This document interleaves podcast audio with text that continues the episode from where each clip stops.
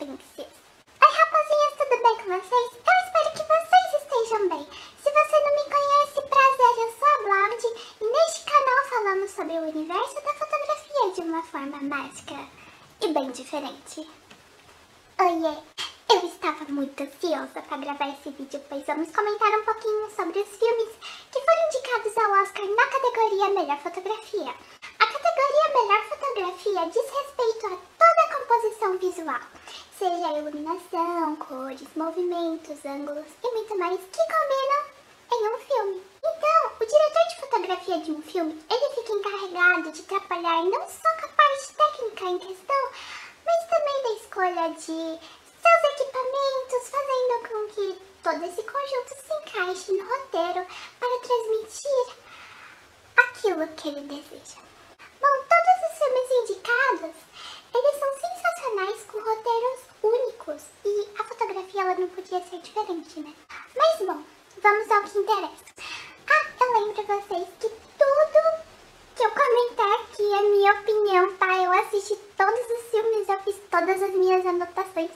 Então as minhas opiniões são baseadas naquilo que eu assisti, naquilo que eu entendo um pouco sobre fotografia, tá bom? O primeiro filme indicado foi o filme Duna. O filme é um romance de ficção científica. Portanto, fotografia do filme ela é mesclada com bastante efeitos visuais.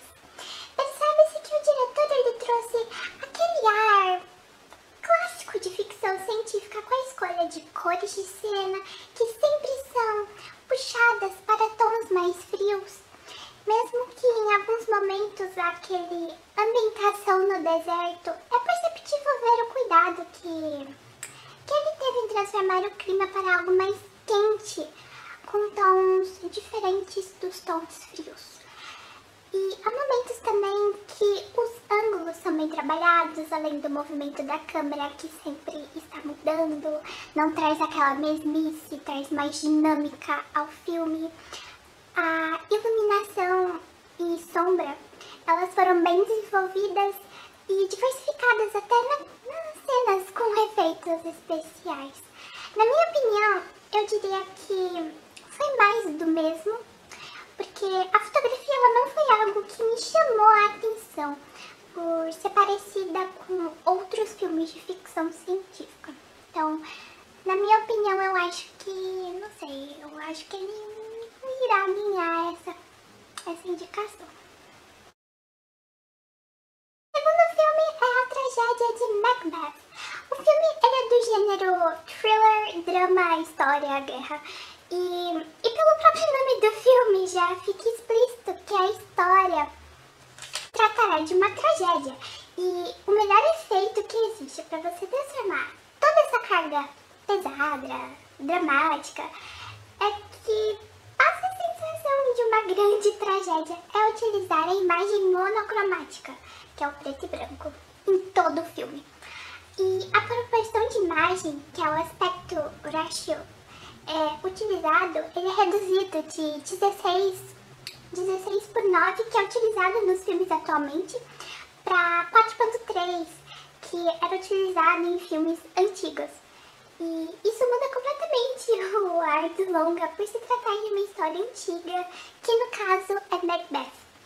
É, o diretor ele explora muito as questões de luz e sombra para deixar o clima bem mais tenso bem como as questões de ângulos, é, ângulos de cima, ângulos de baixo, tudo a fim de fazer com que o filme não fique monótono, já que ele é inteiro em preto e branco. E na minha opinião eu achei bastante interessante todo, toda composição do filme. É, é, me lembrou muito a fotografia do filme O Farol, e também do filme A Bruxa, que são filmes monocromáticos, com bastante cenas paradas de uma paisagem, de uma criatura, que é para transmitir esse clima pesado e tenso. Como eu disse, foi bastante interessante, mas não me surpreendeu tanto assim, porque eu já vi outras obras parecidas, como eu falei. O terceiro filme é O Ataque dos Cães. O filme é do gênero faroeste e drama. Quando você pensa em faroeste, automaticamente já vem na mente grandes campos, clima seco, feninho correndo, ou seja, um clima quente e seco.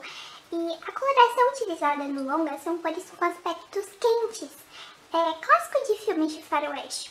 A iluminação é muito boa, assim como o enquadramento e os diferentes ângulos explorados. Mas, na minha opinião, eu acho que o diretor ele trouxe uma fotografia de filmes atuais para um cenário de faroeste. Parecia que eu estava assistindo mais do mesmo, não houve autenticidade de filmes antigos que tem todo aquele ar do oeste. Eu, eu não sei, eu esperava mais. É, poderia ter mesclado os estilos, o atual com o charme moderno e o clássico antigo, talvez com um pouco de granulação na imagem, não sei, é a minha opinião. O quarto filme, O Amor Sublime Amor. O filme é do gênero musical, romance, drama e crime.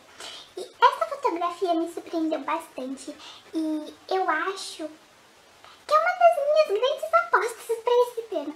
O diretor, ele conseguiu unir todos os estilos únicos de cada gênero de uma maneira com que o visual ele não ficasse carregado de informação. Por exemplo, é, o gênero musical romance, eles são representados visualmente por cores vivas e intensas que transmitem um ambiente vivo, alegre e feliz. Já o gênero drama, ele é representado visualmente por cores frias, como azul, cinza, que transmitem um ambiente melancólico, triste, dramático, como o próprio nome diz.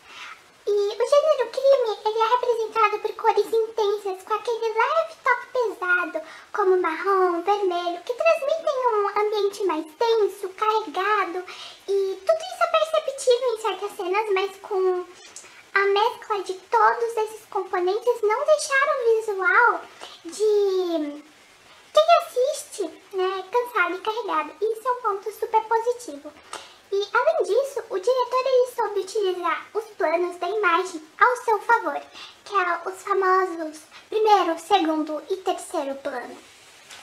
É, há uma cena em questão onde os personagens eles estão dançando com várias pessoas na pista. E no primeiro plano temos algumas pessoas dançando.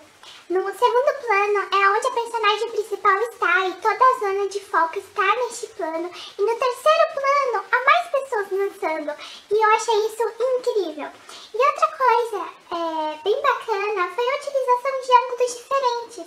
É, tem ângulo de cima, tem ângulo de baixo, tudo e mais um pouco. E isso faz com que haja uma, um grande dinamismo da imagem. E fora o enquadramento que estava perfeito, dá pra perceber que houve uma preocupação enquanto a isso. Na minha opinião, a fotografia deste filme tem grandes chances de ganhar a premiação. Quinto filme, O Beco do Pesadelo. O filme é do gênero horror, romance, melodrama e jogo psicológico. Este é outro filme que eu acho que tem chances de ganhar a premiação. Assim como o outro filme Amor Sublime Amor, o diretor ele conseguiu unir todos os elementos visuais de cada gênero na ambientação do longa. A única diferença é que o clima é mais pesado, então esteticamente a imagem ela é mais escura, porém em alguns momentos as luzes elas vão quebrando um pouco todo esse clima. Há muito jogo de luz e sombra contra a luz, o que torna mais dinâmico. E questões de enquadramento e ângulos, eles estão perfeitos. Minha opinião, que contou mais foi o entrelaçamento do enredo